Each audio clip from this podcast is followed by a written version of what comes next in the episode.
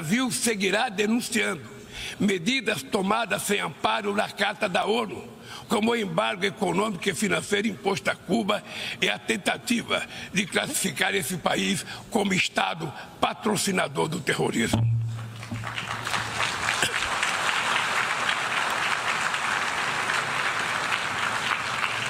Continuaremos críticos a toda tentativa de dividir o mundo em zona de influência e de reeditar a Guerra Fria. O Conselho de Segurança da ONU vem perdendo progressivamente a sua credibilidade.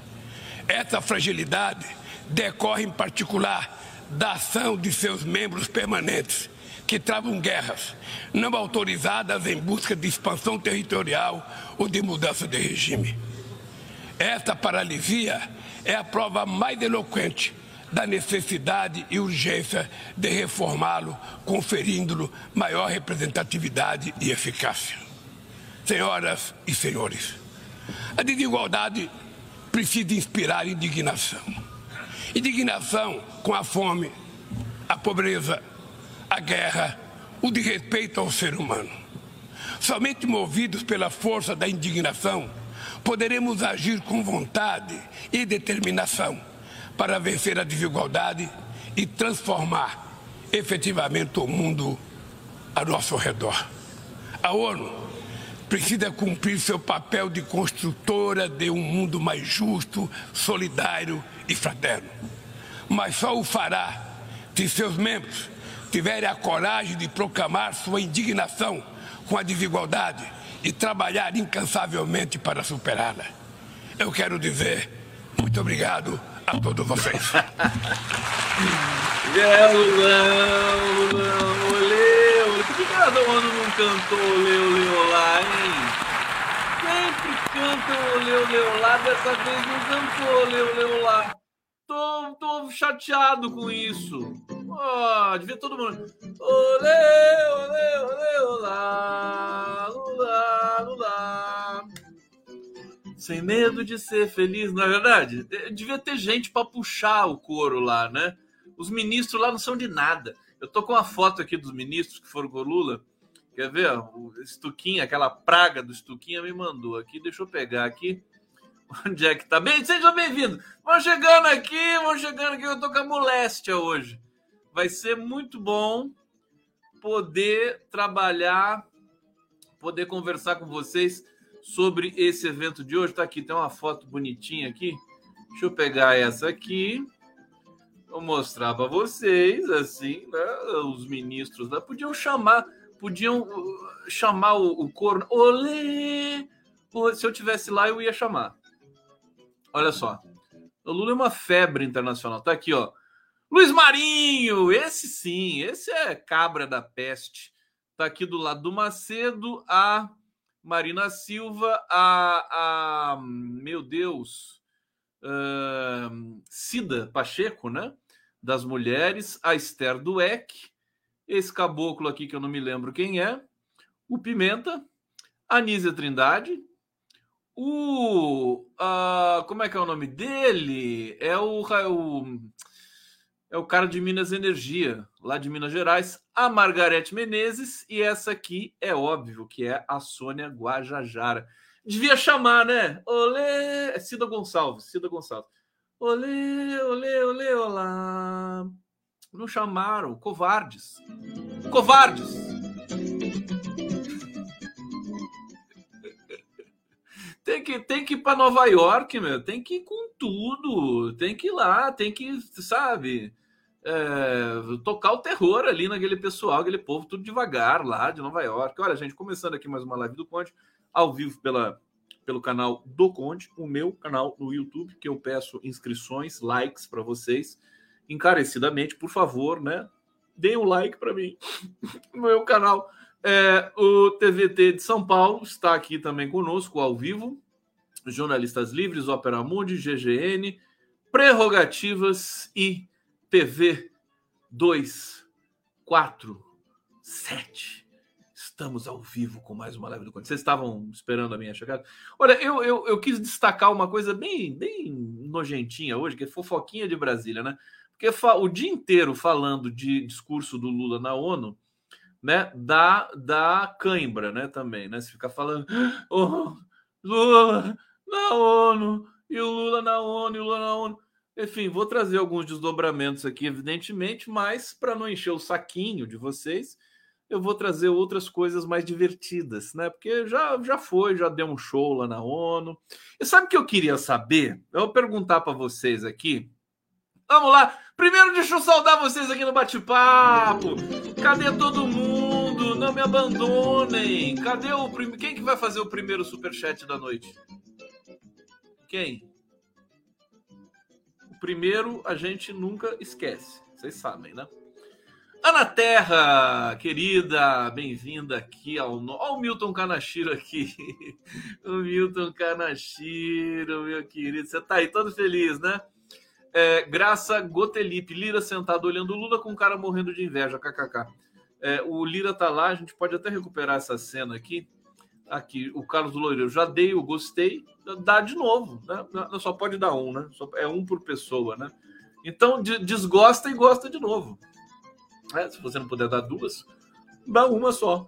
Né? Parece até conversa de né, senhores no boteco. Você, você consegue dar duas? Não consigo dar uma.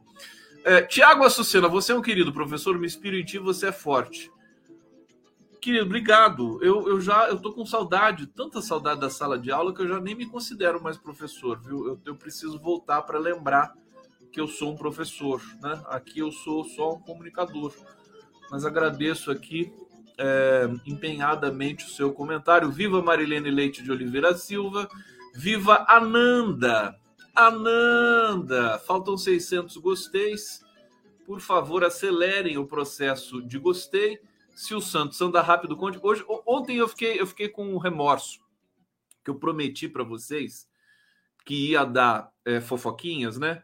E não dei, né? Eu simplesmente abandonei vocês. Eu vi, eu vi as mensagens subindo depois que o programa terminou. Falei, e a fofoca? Todo mundo ficou na mão, né?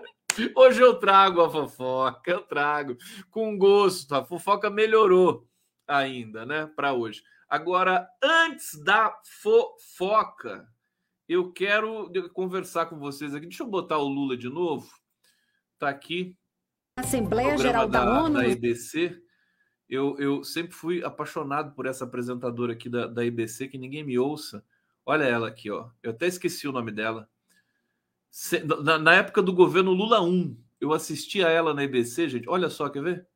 Acho que ela aparece inteira aqui, ó. Esse cara feio aqui falando. Que tem gra... Aqui, ó, ela aqui, ó. Gente, eu era vidrado, né? Continuo sendo, né? Mas o tempo passou, né? Eu ficar, eu olhava ela assim, falando, meu Deus, eu quase, quase fui pedir o telefone dela lá na né? Mas enfim, deve ser uma pessoa, inclusive casada, né? Óbvio, né? Uma pessoa bonita assim, né? Vai ficar solteira. É, vamos aqui direto para os finalmente. É, o Lula falando aqui na ONU, ele está todo ali inspirado, né? Nesse momento ele começou a esquentar, estava na metade do discurso. Ele quando, quando, o Lula começa a esquentar, ele, ele fecha o olho assim e vai falando, né? Porque o Brasil ele, ele dá aquela fechada no olho, assim, sabe? De que está mirando tá mirando, sabe, o cara que tá mirando alguma coisa com a flecha, alguma coisa assim. Bom, só para gente situar é, o discurso dele, enfim, ele, ele organizou, né? Foi menor do que a gente imaginava. Ele terminou de repente, né, uma coisa engraçada. Ele fala assim: é, senhoras e senhores, ele fala assim, muito obrigado e até acabou do nada. Parece que ele cortou no meio o discurso, né? E aqui eu sempre fiquei curioso para saber. Deixa eu congelar nessa cena aqui, perguntar para vocês onde que os palestrantes da ONU é, leem os discursos. Eu não estou vendo nenhum teleprompter aqui. Eles leem e olham para o lado, e olham para o outro, e olham para o lado, olham para o outro, e eu não sei onde fica. Eu queria saber. Depois vou perguntar para o Estuquinha onde é que fica esse troço aí. Bom, deve ficar na frente do Lula, né? Óbvio, né? Atrás é que não fica, né? É, o Lula foi falando, falando. Deixa eu ir no finalzinho aqui, porque não dá para ver, mas estava é, lotado o plenário na fala do Lula, que está acabando, né? Tava, ele botou aquela gravata verde-amarelo, verde-amarelo. Não é ponto eletrônico, gente. Não pode ser. Eles leem em algum lugar. É, e tá aí o Lula cada vez mais careca. Hoje eu brinquei com o Frei Chico, mandei uma mensagem, o Frei Chico, Frei Chico, meu querido. Chamei o Frei Chico para bater um papo. Eu falei para o Frei Chico o seguinte: eu falei, é, o Lula finalmente está ficando mais, está ficando careca e inteligente como você. Frei Chico é irmão do Lula, é o homem que é o responsável por tudo isso, né? O Frei Chico que levou o Lula para o sindicato, né? É, comunista, né? Esse é comunista de verdade. E o Frei Chico sempre foi careca.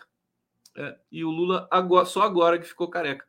Então eu vou depois eu vou chamar o Frei Chico para a gente fazer uma brincadeira. O Lula tá quase, né? Só tem uns dois pelinhos aqui ainda que tá sobrando ali. Vai usar uma touca do Conde daqui a pouco, né? É, vamos, vocês querem. Deixa, deixa eu começar, vocês querem a fofoca, né? Vamos na fofoca primeiro?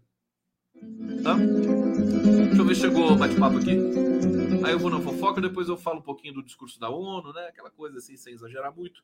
Ronaldo Dias, te amo, Condão. Oh, meu querido, eu também te amo. É isso aí, muito amor nessa vida.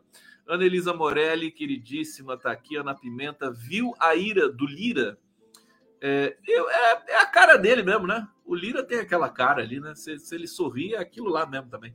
Pedro Antônio Cândido, de histórico hoje, Condão, Manera contra o Lula. Como assim? Manera contra o Lula? Manero, Manero. Uh, Hussein Brasil, adivinha quem?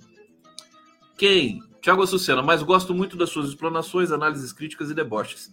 Eu e muitos. Obrigado, Tiago Açucena, com todo. Realmente agradeço muito aqui o carinho, é importante para o segmento do nosso trabalho aqui, para a gente poder para continuar sendo gostoso, sendo bom. Eu estou aqui porque é bom, né? não, é, não é por outra, outra razão. É, eu sou um sujeito muito marrento, não ia fazer uma coisa que eu não gostasse. Regina Gomes, obrigado. E Regiane Maria Stuttenbeck, que fala lá da Alemanha, né, Regina? Um beijo para você, viu, querida? Bom, fofoca.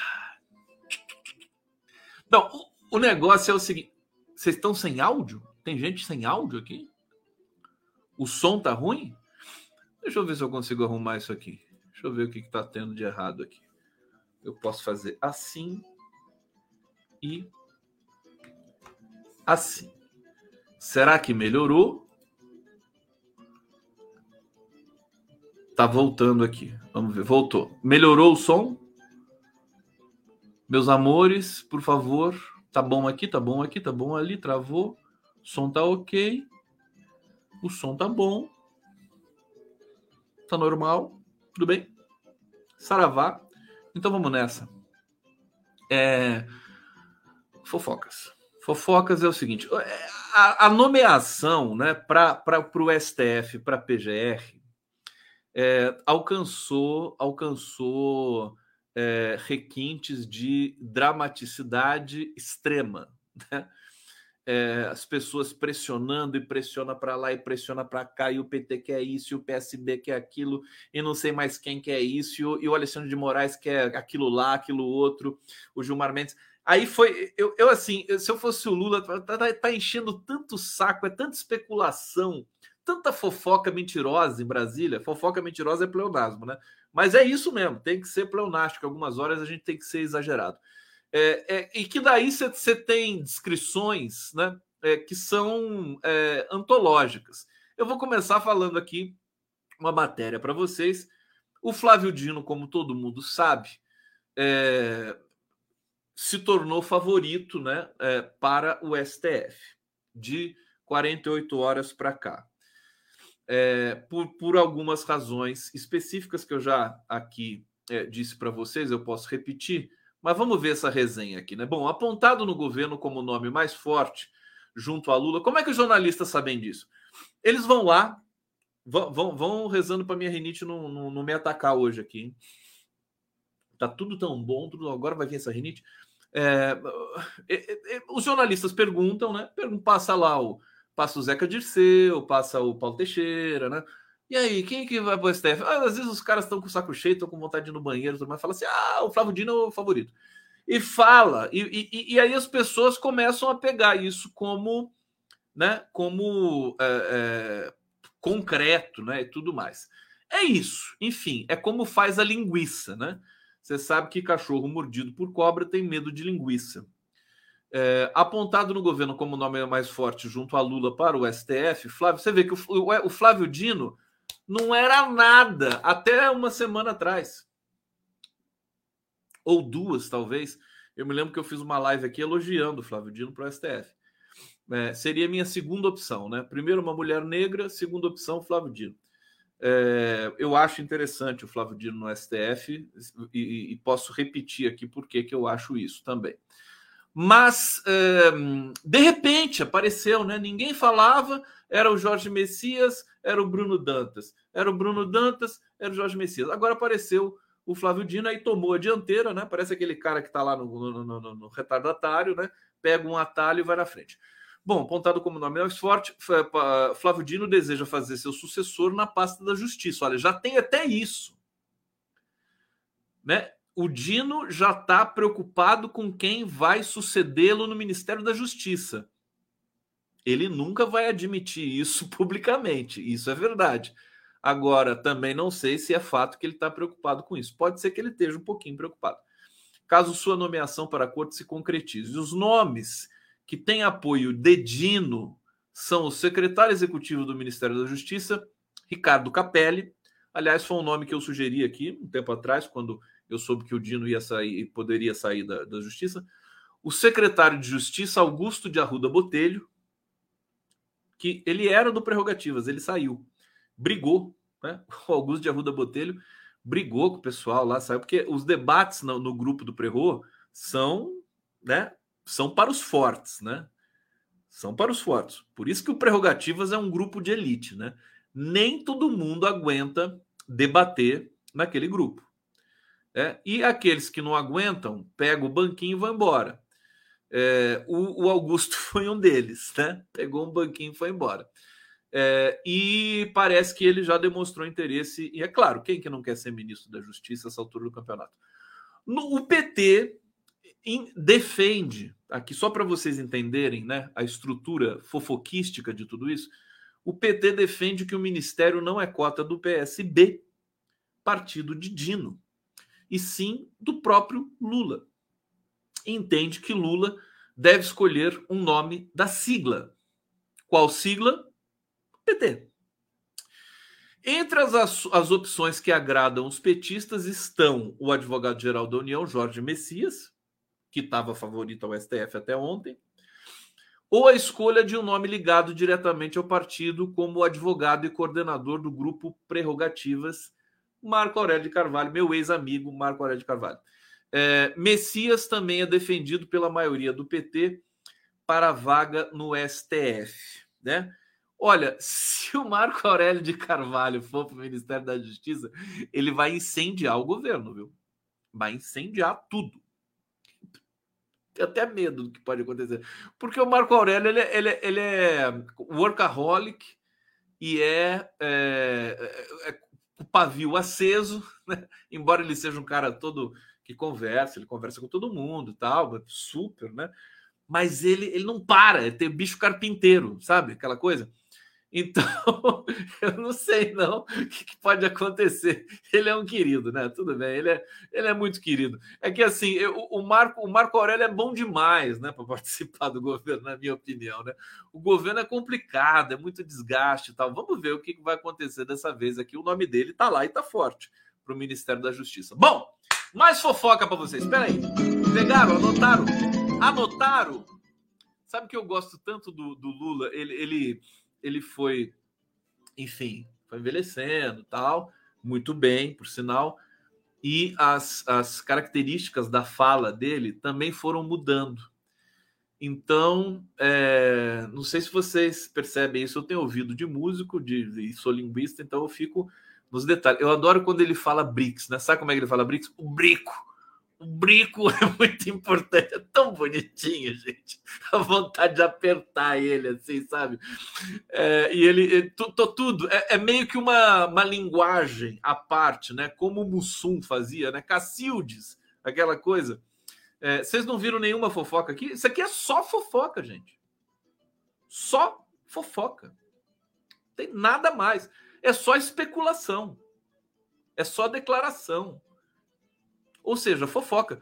Tudo pode ser mentira. Isso aqui. É claro, a gente acha que algumas coisas é, podem proceder. Vamos para um outro relato aqui para vocês, né?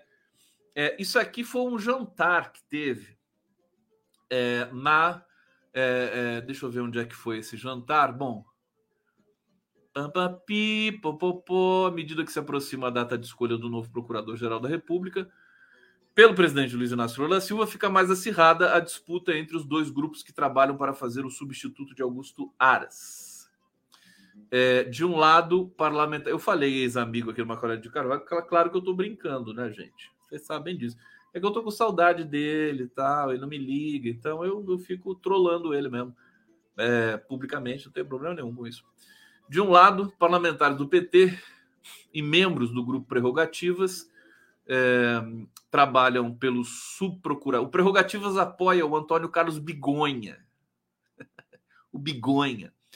É, e de outro, né, para a PGR. De outro, é, o ministro Gilmar Mendes, super empenhado em é, colocar na PGR Paulo Gonet, né, que, segundo é, outras fofocas, é, é, o candidato que o Lula gostou mais. Ele gostou mais do Gonet do que do Bigonha. Também não dá para assinar embaixo disso. Eu estou simplesmente falando para vocês aqui porque eu sou chato, entendeu? É, quero realmente, enfim, são, são informações públicas, né? Vice-procurador-geral, eleitoral e ex-sócio de sua faculdade, o IDP. Parece que o Paulo Gonet, o Paulo Gonet foi sócio dessa faculdade com o Gilmar Mendes é, só que ele saiu da sociedade porque ele era péssimo né, para negócios, né? O que é muito bom, né? Um, para ser procurador, o cara não pode ser um empresário, tem que ser um cara, não pode ser bom empresário.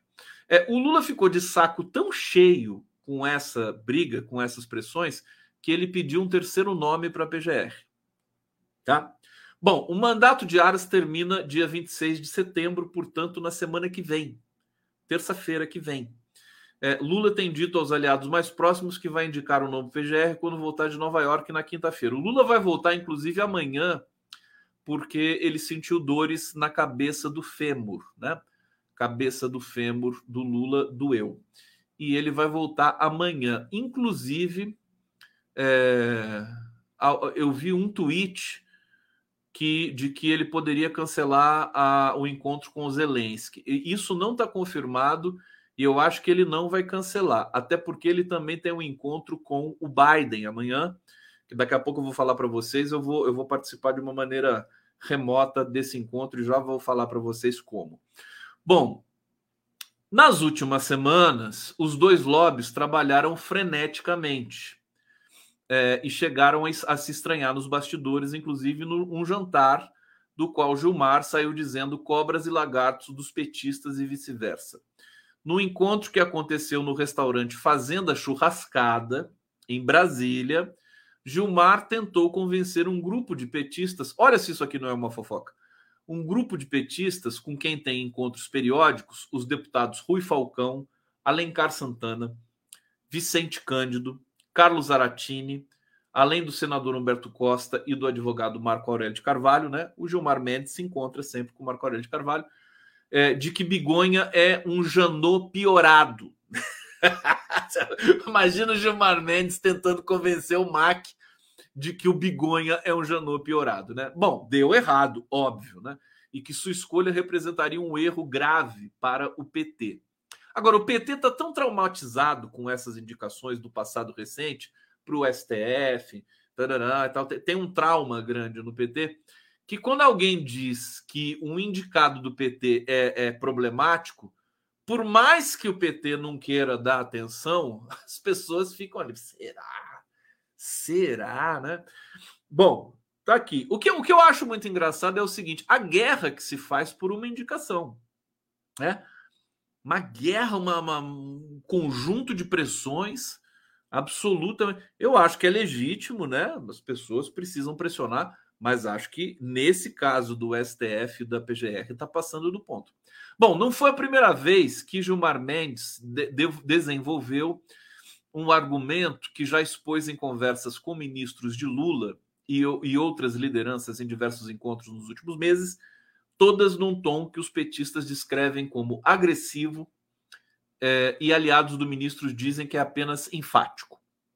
É, a questão é que os petistas não querem que Lula entregue a Gilmar um cargo tão estratégico e com tamanho poder, além de considerar que Gonet é um conservador.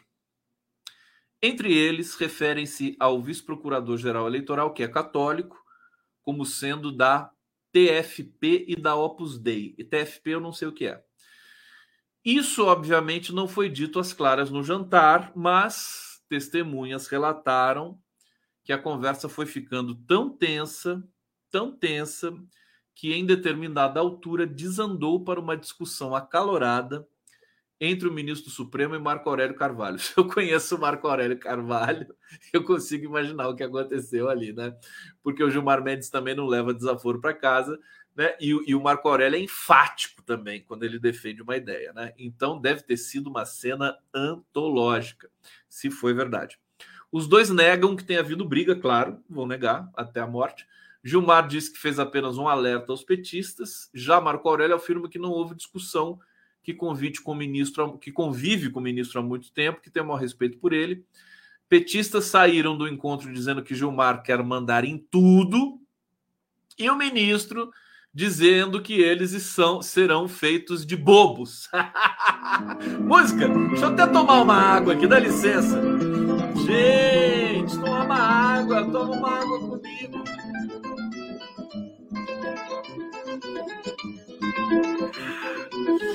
Vamos lá. Ela veio, ela veio. A rinite veio. Veio vingativa. Ela quer participar da live. Então eu ficarei respirando aqui ofegante com vocês, fazendo o esforço descomunal que eu sempre faço quando ela vem, a rinite. É, Hussein Brasil. Lula, a democracia derrotou o ódio, a desinformação e a opressão. Daí a câmera fecha no Lira com cara de Lira. Ricardo Barros, Ursão amigo, querido, um abraço para você, Luciano. Por favor, comente a entrevista de Haddad no canal Livre contra a estabilidade dos funcionários públicos. Eu, olha, não vi essa entrevista, meu, meu querido, mas eu posso comentar outras coisas do Haddad importantes para vocês, tá? Hussein Brasil, sou fã do seu amigo Marco Aurélio, gente fina. É, Hussein Brasil, Bolos vem para o PT ou é fofoca? Eu acho que é a única solução para o Boulos, viu? Para ser sincero para vocês.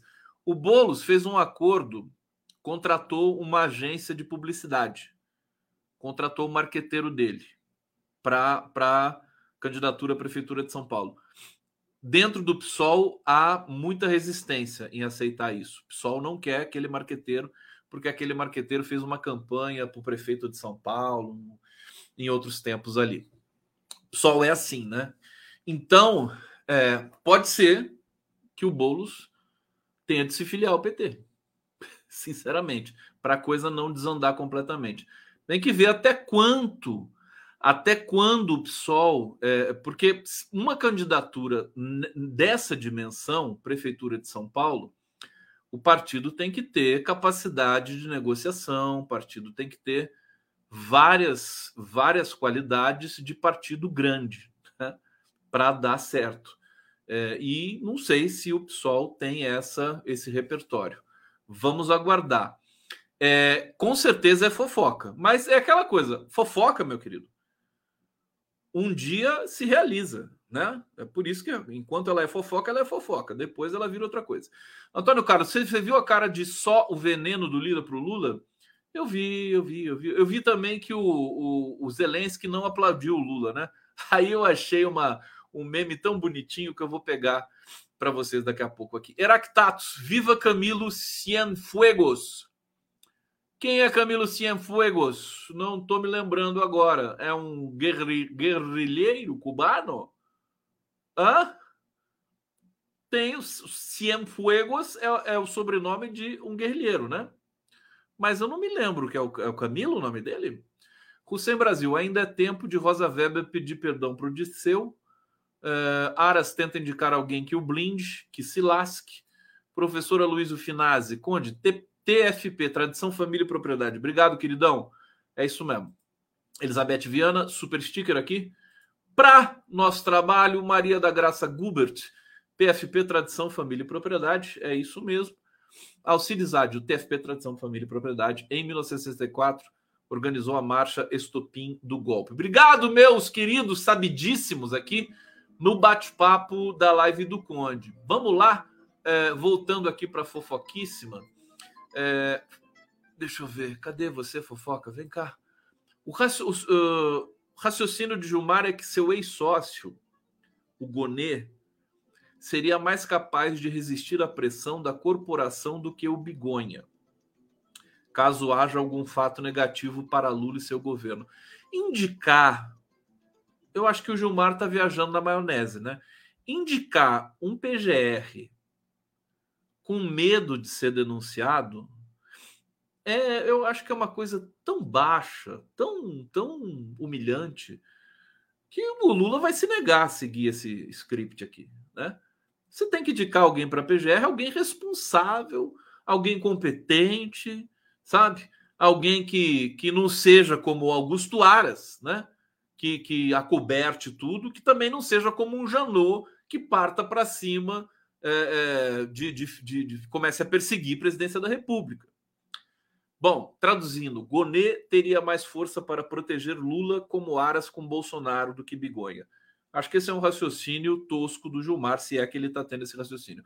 O ministro chegou a usar esse mesmo argumento para o próprio presidente Lula na conversa que tiveram há duas semanas. Se Gilmar conseguiu convencer o presidente, não se sabe, mas até o final de semana passada ele não tinha dobrado os petistas. As bancadas de Minas e de São Paulo tiveram reuniões com o subprocurador e Gleisi Hoffmann defendeu seu nome junto a Lula em um almoço no Palácio do Planalto. O nome do subprocurador Gonê, né? E ganhou a Gleisi.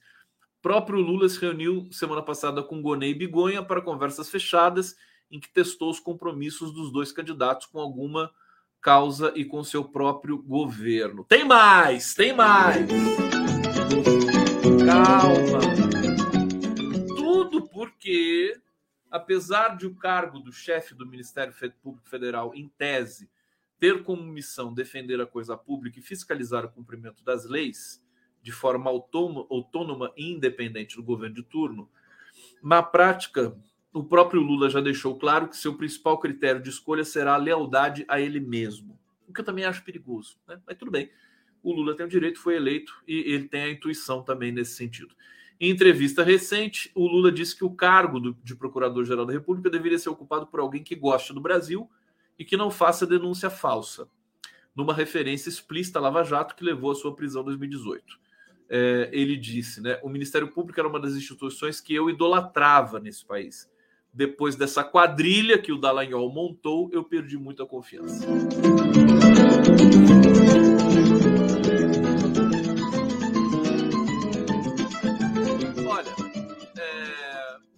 Acompanhar isso, só, eu, eu, só queria destacar para vocês a disputa ferrenha que está enlouquecendo as pessoas em Brasília por esses dois cargos, no STF e na PGR. São dois cargos, evidentemente, é, de suma e definitiva importância. É, vamos confiar no taco do Lula. Muita gente falando muita coisa para ele. Não deve ser fácil ter que ouvir tanta gente enchendo o saco para você nomear. Agora é assim que se nomeia, né? As pessoas levam nomes, o Lula passa pelo crivo dele, pelo filtro. Tem que passar também por uma por uma averiguação da inteligência, né? Todo mundo que recebe um cargo no governo, cargo dessa dimensão, precisa é, ser passado um pente fino com a BIM, com a inteligência. Isso é básico, é praxe. Se não estiverem fazendo isso, então, por exemplo, a, a Val Bigonha, né? O cara é pianista, o cara tem, sabe, a, a, ele tem várias, vários hobbies e tal. Vamos ver, vamos ver é, que apito esse cara toca, tecnicamente falando. Por exemplo, eu acho que uma coisa proibitiva para um PGR é se ele tiver algum tipo de relação é, íntima com a Rede Globo, né? Por exemplo, sei lá, se ele gosta da Rede Globo, se ele assiste, sabe? Eu acho que tem que passar por uma investigação da ABIN nesse sentido, fazer esse pente fino. Acho que a pessoa para ser no STF é a mesma coisa. A pergunta é, né, se a Globo te oferecer um prêmio, você vai ficar suscetível às pressões que os executivos da emissora podem fazer? Acho que o mais importante de tudo nesse momento para o Brasil é saber se essas duas criaturas que vão ser nomeadas é, vão ser suscetíveis a pressões da Globo ou pressões dessa elite branca que manipula a opinião pública. Né? Eu acho que esse é o fundamental. Se passar nesse teste, eu acho que pode ser indicado. Bom, vamos lá! Se a pessoa é corintiana, né? São Paulino, corintiano não dá para nomear, né? Imagina nomear o Arbex para alguma coisa, que, que absurdo, né? Você acaba com o país, né? Nomear o Zerbex. Zerbex! Cadê você? Amanhã o Zerbex vai estar comigo no Giro das Onze. É, aliás, eu, eu tô a programação super intensa do Conde. Olha só para vocês quem que vai estar no Giro das Onze amanhã comigo, ó. Jorge Folena, Zé Arbex, João Cândido Portinari, Denise Assis. Olha, João Cândido Portinari, filho do Cândido Portinari. Eu, eu, olha só que, que curioso, né? Ontem, vocês viram aqui, eu falei do João Cândido, lembrei dele, né? É, porque eu, eu mostrei aqui os painéis é, do, do, Portinari. A, o Jornal Nacional fez aquela matéria né, do, da sede da, da ONU, né? Foi projetada pelo Oscar Niemeyer. E o painel do, do Cândido Portinari, que é, ocupa aquele hall de entrada da sede da ONU. E lembrei do João Cândido. O João Cândido me escreveu hoje é, mandaram para ele o meu comentário sobre ele, ele agradeceu, ele é muito generoso. E amanhã, é, eu falei, vamos conversar, vem, vem falar comigo um pouco, vamos conversar um pouquinho sobre o. Porque o, você tem essa reunião da, das Nações Unidas, Assembleia Geral, vem a memória, vem um pouco da história brasileira. Eu chamei o João Cândido, que vai conversar com a gente amanhã. Ele está na Europa, não sei se está na França, mas ele vai falar conosco no, no Giro das Onze. Vai ser muito bacana. E amanhã, também, já convidando vocês, o que, que eu vou fazer? Amanhã, é, presidente Lula e o presidente Biden vão fazer um comunicado juntos é, sobre o mundo do trabalho. Olha, é uma coisa fantástica, viu, gente? Embora, embora a presença do Biden assuste um pouco, mas é uma coisa interessante. Eu vou ler para vocês aqui do que, que se trata, né?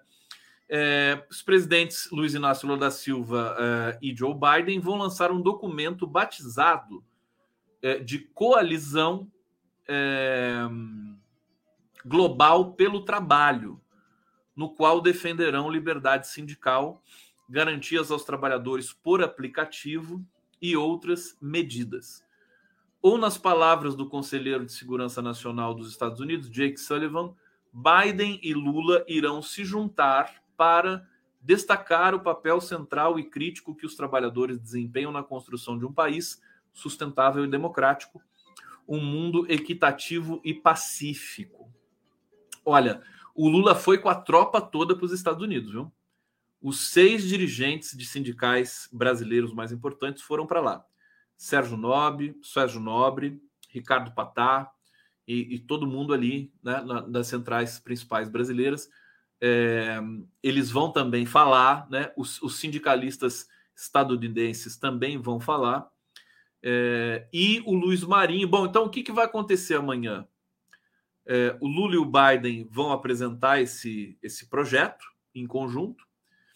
É, vai ser uma cerimônia rápida a partir das duas e meia da tarde.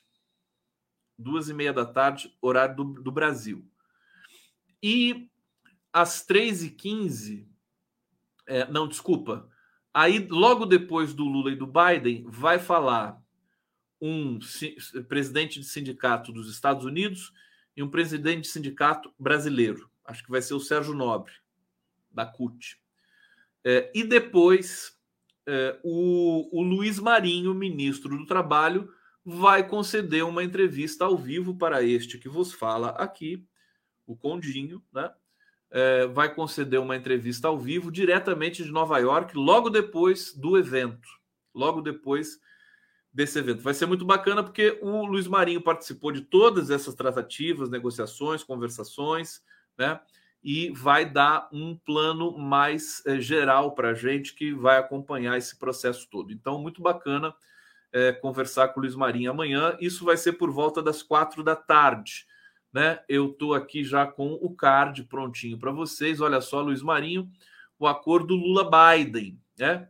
Liberdade sindical para trabalhadores de aplicativo. É algo revolucionário, algo que vai repercutir muito fortemente no Brasil. É, e aí, para complementar a informação, o teor do texto ainda não está finalizado, mas hoje eu acho que já esteja, né? É, ao menos quatro pessoas envolvidas em sua elaboração é, disseram que os detalhes do acordo importam menos diante do que representa a própria existência da iniciativa. Eu concordo, né? Só o fato de o Brasil e Estados Unidos estarem juntos para formatar um cinturão de proteção é, jurídico né, e sindical para os trabalhadores de aplicativo é algo assim realmente histórico, né, importantíssimo. Que, que é, é uma massa trabalhadora que ganhou muita, muita potência nesses últimos tempos, ao mesmo tempo que ela está desprotegida, né? Do ponto de vista dos direitos do trabalhador. Bom, pode vir aí uma nova uma nova carta, digamos, do trabalhador com novos direitos, né? Depois de uma série de solavancos, o lançamento representa um certo resgate na relação entre os dois líderes. A sacada não está em algo escrito no documento, está no fato de que Brasil e Estados Unidos estão liderando juntos, é, isso juntos, e que Lula e Biden construíram algo novo em conjunto. É, o Lula foi muito esperto, muito, muito estratégico fazer. Esse, é, esse é, o, é o evento mais importante da viagem do Lula aos Estados Unidos a meu ver, mais importante que o próprio discurso da ONU, que é uma coisa meio previsível, tal, meio, né, meio, meio monótona. É, é, aqui, vamos ver se tem mais alguma informação. Bom, aqui a estrela da esquerda americana Alexandria Ocasio-Cortez é, vai a Brasília para debater com autoridades brasileiras do plano.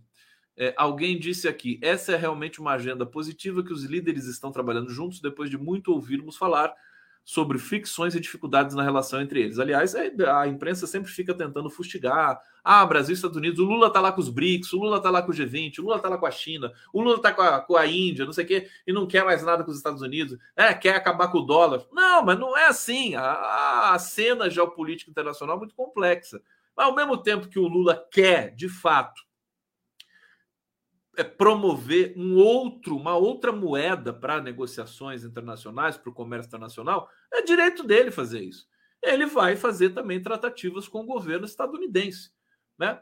É isso assim, você ganha maioridade, você se respeita, você diverge aqui e você converge ali. A imprensa brasileira é vira-lata. Acho que o Brasil tem que ser subserviente aos Estados Unidos assim em tudo, né? Em tudo, não pode questionar nada. Não é assim que funciona. Até, é por isso que o Joe Biden respeita o Lula. E, digo mais, precisa do Lula. Né? Porque o Joe Biden, o, o, ele sabe como o Lula é referenciado e admirado no mundo inteiro, sabe da origem né, do Lula no campo do trabalho, Partido dos Trabalhadores Brasileiro, é um dos mais importantes do mundo. Então o Biden está de olho também nesse ativo que ele conquista com a parceria com o presidente Lula. Bom, deixa eu respirar aqui, driblar um pouco a rinite, que me deixa com falta de ar, né? Diga-se de passagem. É... Aqui, o entusiasmo de Lula ficou evidente após uma conversa telefônica entre ele e Biden em meados de agosto, no qual ambos alinhavam, alinhavaram detalhes da ideia. Primeira vez que trato com um presidente interessado nos trabalhadores, disse Lula na ocasião. Né? O Biden tem uma história com os trabalhadores estadunidenses, né? Então tem alguma coisa interessante nascendo nessa cena que amanhã a gente vai acompanhar. É, o assunto é tratado como uma das grandes prioridades do presidente brasileiro em sua agenda de cinco dias em Nova York, agora quatro dias, porque ele vai voltar amanhã mesmo, né? Tanto assim que, embora tenha recebido mais de 50 pedidos de reuniões bilaterais, a única que já estava confirmada antes mesmo da partida do brasileiro para os Estados Unidos era a agenda com Biden. Tá? Além disso, Lula optou por não participar do lançamento público de títulos sustentáveis brasileiros na Bolsa de Valores de Nova York é, na segunda-feira, ontem. Né? O Haddad que foi fazer isso, o Haddad foi com a Marina lá, né? Porque, de acordo com o diplomata brasileiro, ciente dos planos presidenciais, ele não queria que sua imagem na viagem ficasse vinculada ao touro de Wall Street. Olha o Lula. O Lula, eu vou te contar, né? O Lula é marrento. Não, não quero aquele touro, não. Aquele touro, aquele touro é bundão. Não quero. Não quis, não quis chegar perto do touro. Um símbolo da especulação capitalista. E quem que é o melhor comunicador do Brasil? O Lula. É, em busca de parceiros privados para obras do PAC, programa de aceleração do crescimento em energia renovável, especialmente eólica e solar no Nordeste, e de investidores americanos para o país, Lula optou por participar de um jantar fechado à imprensa, organizado pelas organizações patronais Fiesp e CNI, na noite de domingo, para o qual foram convidados cerca de 40 dirigentes de grandes empresas e fundos, como a Chevron, a BlackRock e o Citibank. Gente, tem mais coisa aqui para vocês. É, vou, deixa eu respirar. Ai. Ai.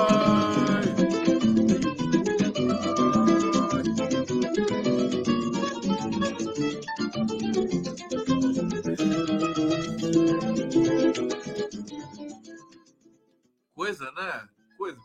Olha, por favor, é, colaboração aqui com o nosso trabalho, o Pix, do, o Pix do Conde está aqui, ó. condegustavo.com.br para colaborar com a minha renite, né? Pra, pra, assim, paga um tratamento para esse filho de uma égua, né? Que fica reclamando toda noite. Então, façam para mim aqui, por favor. Eu vou faço um tratamento para não dar mais esse trabalho para vocês aqui. Combinado? Prometo, né? Prometo. Uh, não sei se cumpro, mas prometo. Hussein Brasil, boa noite a todos. Vou dirigir só ouvindo. Ah, olha o olho na estrada, Hussein. Não vai me fazer nenhuma presepada aí, hein? Leandro, Cami, Camilo Cienfuegos, líder da Revolução Cubana. Era Camilo o nome dele mesmo? Eu não achava que era Cienfuegos. É isso mesmo. Não achava. Você tem razão. Viva Camilo Cienfuegos. Nascimento 6 de fevereiro de 1932, falecimento 28 de outubro de 1959. Ele morreu na tomada, né, de, de Cuba, né, pela revolução. Leandro, obrigado, viu? Desculpa a minha ignorância, mas é que eu achava que o nome não era Camilo. Camilo é um nome tão, tão novo para mim, né? Que eu falei, não pode ser. Mas tá aí, Camilo, é o nome do filho do Paulo Vanucci, Camilo Vanucci, um grande escritor, uma figura adorável. O Sem Brasil, novo PGR precisa investigar Aras e Lindora. É, esse negócio vai pegar fogo em Brasília, viu, gente? Não é por nada, não, mas esse esse rol de nomeações. O Lula pediu um terceiro nome porque ele está de saco cheio. O pessoal enchendo o saco dele. É bom o pessoal entender também que não pode encher tanto o saquinho do Lula. É, deixa eu voltar aqui para aqui. Embora prometesse uma sintonia fina, graças ao apoio dos Estados Unidos à democracia brasileira, O começo da relação entre Biden e Lula foi marcada por solavancos. Bom, aqui faz mais um, um inventário, né? um, um relato dos solavancos do, dos dois países, Brasil e Estados Unidos. É, olha só o que diz aqui é, é, Stanley Gassek, conselheiro do Sindicato Internacional dos Trabalhadores Comerciais e Alimentares, que representa 1,3 milhões de trabalhadores nos Estados Unidos e no Canadá, um dos principais sindicatos do mundo. Ele diz: Lula é uma das maiores lideranças sindicais do mundo e Biden é o autoproclamado o presidente mais pró-trabalhador da história dos Estados Unidos. Há uma conjuntura especial que está propiciando essa iniciativa.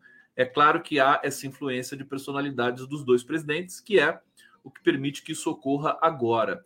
Amanhã vai ser um dia muito especial, tá, gente? Então eu peço peço para vocês, olha, acompanhem essa transmissão que eu vou fazer é, com o Luiz Marinho ao vivo de Nova York. E eu estou aqui pensando, porque amanhã essas reuniões atrasam, né? Eu não sei se eu vou conseguir retransmitir a fala do Lula e do Biden, mas eu vou tentar. Eu vou tentar. E isso está previsto para começar duas e meia da tarde. É, eu, amanhã eu vou ficar em maratona absoluta para cobrir esse momento importante do Brasil nos Estados Unidos, tem o Giro das Onze, vai ter esse evento à tarde, tem é, o evento com o meu querido Fernando Horta, é, e à noite eu vou gravar uma entrevista importante que eu estou fazendo aqui para o fim de semana, tá bom? E olha só, daqui a pouco eu vou mostrar mais para terminar. Deixa eu mostrar agora para vocês as atividades, né? Giro das Onze de quinta-feira já está aqui na minha mão. É, vou receber Miguel Paiva, Márcia Tiburi e Laura Greenhalg. A Laura Greenhalg é é jornalista, é, colaboradora da PUC de São Paulo, uma professora, uma ativista. Ela é irmã do Luiz Eduardo Greenhalgh e ela está organizando um uh, movimento muito forte contra a uh, homenagem né, ao torturador Erasmo Dias, que barbarizou os alunos da PUC nos anos 70. Então ela vai vir contar essa história para a gente. E a Márcia Tiburi, vem falar do novo livro dela, que é uma maravilha, é, muito indicado para homens, né? Homens hétero tem de ler aquele livro. É, vou dizer o nome do livro aqui para vocês. Espera aí, deixa eu pegar aqui. A Bia Hagenheim mandou para mim. É, Os Sapatos Aniquilados, né? Helena avança na neve. É uma obra-prima da, da Marcia Tiburi. E ela vai comentar também aquela história da masturbação coletiva é, na escola de medicina, né? Ela escreveu sobre isso, a gente vai conversar também um pouquinho sobre isso. É, Quinta-feira a gente tem a live com o Danilo Caime. Olha só que, que agenda maravilhosa. Que jornalista da Globo tem uma agenda dessa? Fala para mim. Que programa da Globo News tem tanta atração assim? Hã? Quero saber. Olha só, tudo para vocês aqui.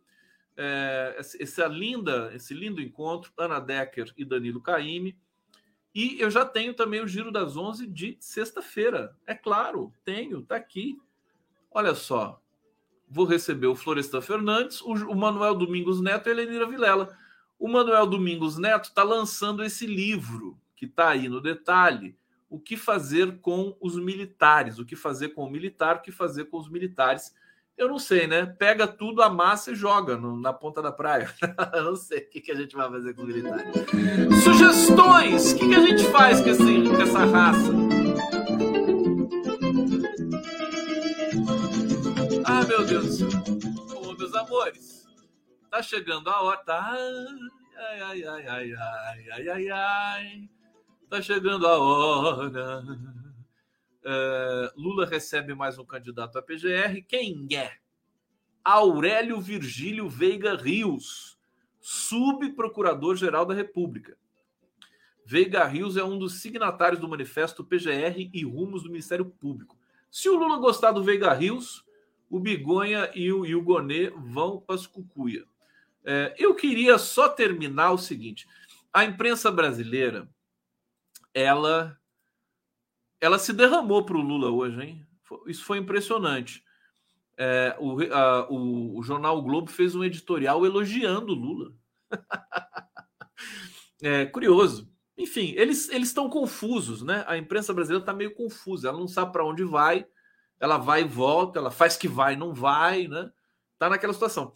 Agora, o que foi muito engraçado, que foi o, o Guga Chakra tá até agora falando que a, a Assembleia Geral da ONU foi uma assembleia esvaziada, né? e que é, que mais que ele falou mesmo? E que o Zelensky era a grande atração e que o Lula chegava numa assembleia esvaziada e que ele não era o protagonista porque estava lá o Zelensky. Bom, então só para vocês entenderem, quando o Zelensky falou ali no púlpito é, da Assembleia Geral, tinha quase ninguém na plateia. As pessoas foram embora. O Zelensky está em baixa. O Zelensky, as pessoas não aguentam mais. Eles empoderaram esse canalha né? Esse, esse moleque irresponsável, empoderaram ele, agora vão ter que dar um jeito nele. Eu estou me lembrando do Saddam Hussein. Né? Mesma situação. Os Estados Unidos empoderaram o Saddam Hussein, depois não servia mais para nada, aí eles jogaram o Saddam Hussein no lixo. Né? É a mesma coisa o Zelensky. Eles empoderaram o Zelensky, estão dando ainda rios de dinheiro, de dólares, de armas. Existe um, um, um sistema de corrupção terrível na Ucrânia. O povo ucraniano, 80% do povo ucraniano é, entende que o Zelensky faz parte do esquema de corrupção que está em circuito ucraniano nesse momento. Quer dizer, ele é um desastre da natureza, ambulante, é um molequinho mimado, né? É, e que acha que é importante. Olha só a foto do plenário da ONU quando o Zelensky estava falando. Olha quantas cadeiras vazias. Ninguém prestando atenção no que ele estava falando. Aqui, ó. Tirei esse frame aqui para mostrar para vocês. É, e aí o Lula sai aclamado, é aplaudido oito vezes durante o seu discurso, né? É, e acontece exatamente o contrário do que, aquele playboyzinho também do Guga Chakra. Aquele, o Guga Chakra é o sapatênis ambulante, né? Que nem o Thiago Leifert, né? sapatênis ambulante. Eu não, não gosto de Playboy. Playboy, para mim, vou te contar. Né? E o cara simplesmente dizia: não, Zelensky é a grande atração da, da, da, da, Assembleia da ONU e o Lula vai chegar diminuído, não sei o que. Ficou nessa tese. E agora a gente tem um outro desenho que, inclusive, vai se prolongar amanhã. Porque amanhã, nada mais, nada menos, o Lula vai se encontrar com o Zelensky e com o Biden. Vamos ver o que vai acontecer. Estaremos aqui para cobrir estaremos aqui para comentar.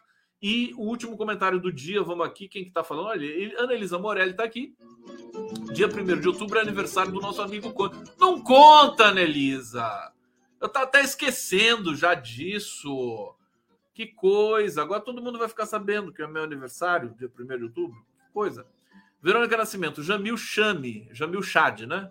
Faz o melhor resumo dessa questão do STF e a necessária representatividade para além da subida de rampa. Boa noite do Nordeste. Ó, Nordeste maravilhoso. Ana Elisa, mais uma vez aqui. Conde, conte comigo e com André Lopes sempre.